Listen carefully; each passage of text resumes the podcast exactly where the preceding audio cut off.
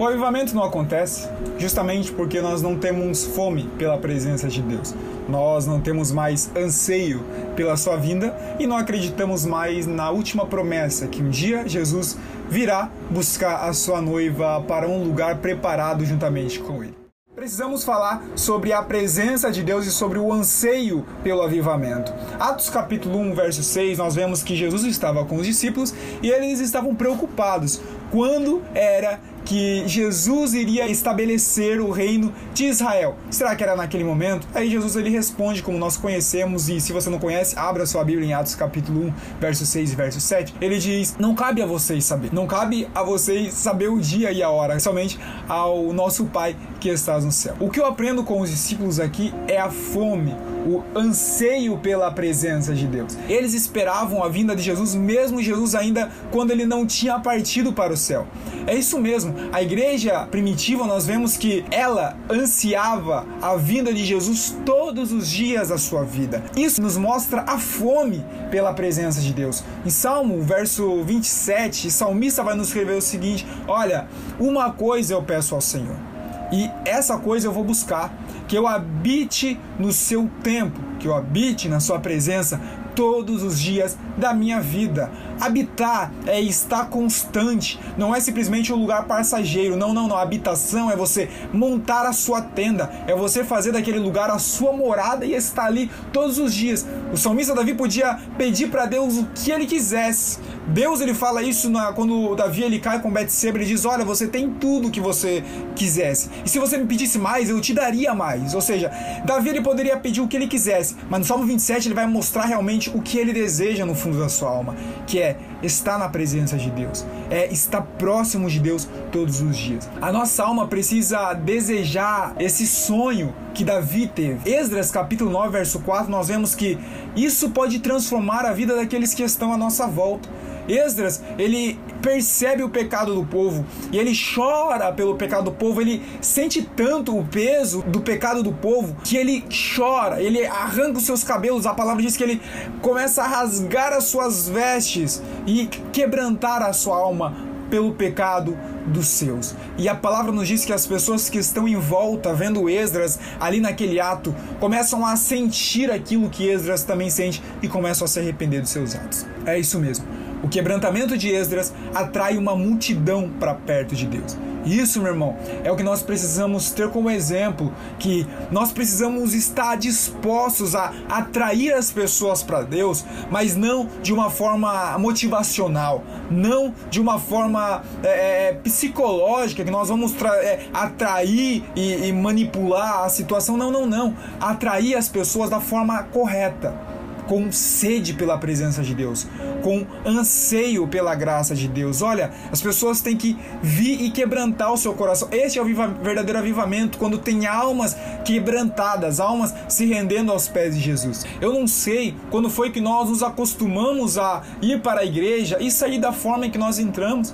Eu não sei quando foi que nós nos acostumamos a ir para a igreja e não derramar uma lágrima. Não que avivamento não seja só emocional, porque também não é só emocional, mas também ela não é vazia de emoção, sabe? Não sei quando foi que nós é, nos acostumamos a ir para um culto e simplesmente ter como só mais um culto. Entende?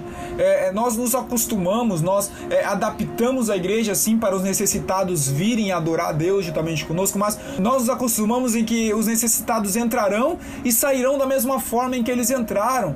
Quando quando na igreja de Atos nós vemos que os discípulos estavam só passando e lá tinha um, um homem precisando de, de, uma cura e simplesmente o ato deles estarem se encontrar com aquele homem muda totalmente a vida dele porque ele diz: Olha, nós não temos dinheiro, nós não temos prato, mas o que nós temos nós te damos, levanta e anda o que eles receberam de Jesus, eles passaram para aquele homem que foi a cura e foi o milagre. E hoje nós sabemos da palavra, nós temos muitos e grandes teólogos, isso é muito bom, mas nós temos poucas pessoas de oração, poucas pessoas com fervor, poucas pessoas como a igreja primitiva tinha, com disposição em servir o reino de Deus com excelência e com poder. Mas tudo isso acontece porque nós tentamos controlar a situação.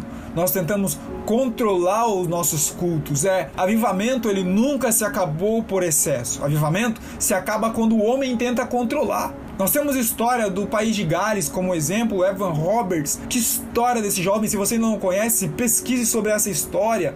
Um jovem que com 13 anos de idade começa a orar por avivamento pessoal e aos 26 anos ele recebe essa bênção e todo o seu país é transformado pela vida dele. Mas nós nos acostumamos a viver esse avivamento.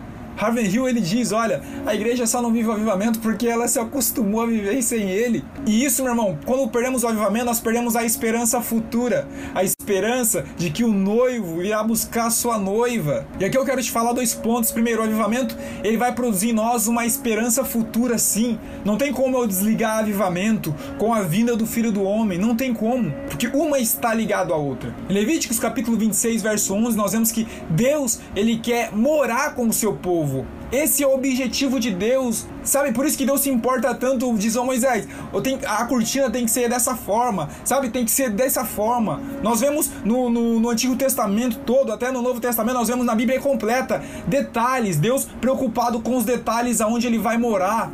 Porque o desejo de Deus é habitar com o homem. Tanto é que Jesus diz: Olha, eu vou para casa do meu pai, mas eu vou preparar uma morada para que vocês estejam comigo.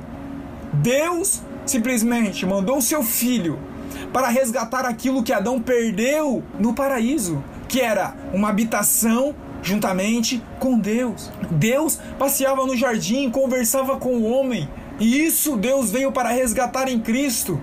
Mesmo nós não merecendo. Apocalipse verso 21 diz o seguinte: Olha, vejam o tabernáculo de Deus que está no meio do seu povo. Deus habitará com eles e eles serão o seu povo e o próprio Deus estará com ele.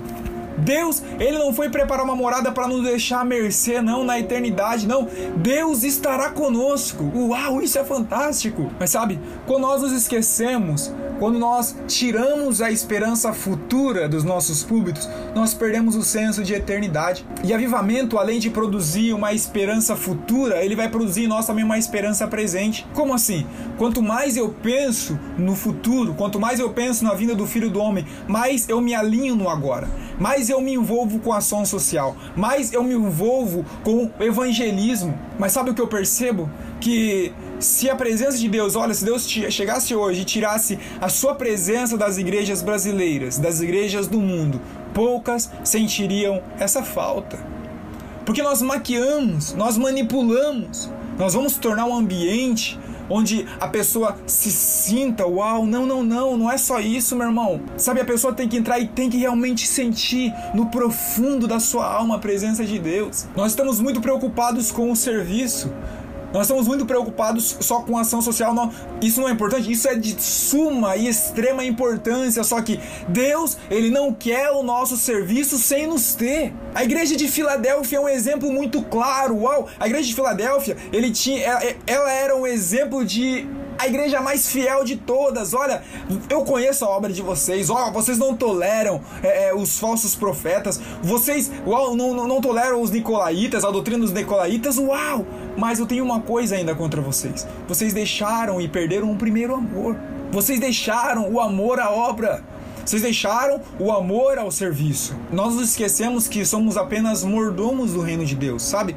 Nós pegamos aquilo que Deus nos dá para cuidar e para multiplicar, que é os talentos, e, e nos tornamos possuidores. Achamos que aquilo é nosso, quando aquilo não é nosso, é de Cristo. Cristo é o Senhor da parábola, a qual foi viajar e deixou os talentos para nós. Ele diz: Olha, aqui está aqui os talentos, negociem, multipliquem mais. Vai chegar uma hora em que os talentos voltarão para mim e eu espero e que os talentos voltem para mim multiplicados. Mas nós nos tornamos o servo infiel que, com medo de perder aquilo que ele nos deu, não negociamos, escondemos. Preferimos gastar tempo, gastar energia cavando covas e, e, e, abrindo buracos para esconder o talento do que gastar as nossas energias tentando multiplicar este talento. Meus amigos, nós precisamos para este último tempo homens perturbados, Atos capítulo 17, verso 6, a palavra diz que quando Paulo e Silas estão é, é, em Tessalônica, eles, a, os, os, homens vão até a casa de Jason procurando por eles. Ele diz, olha, eles dizem aos governantes, olha, os homens que estão sacudindo o mundo de cabeça para baixo chegaram até aqui,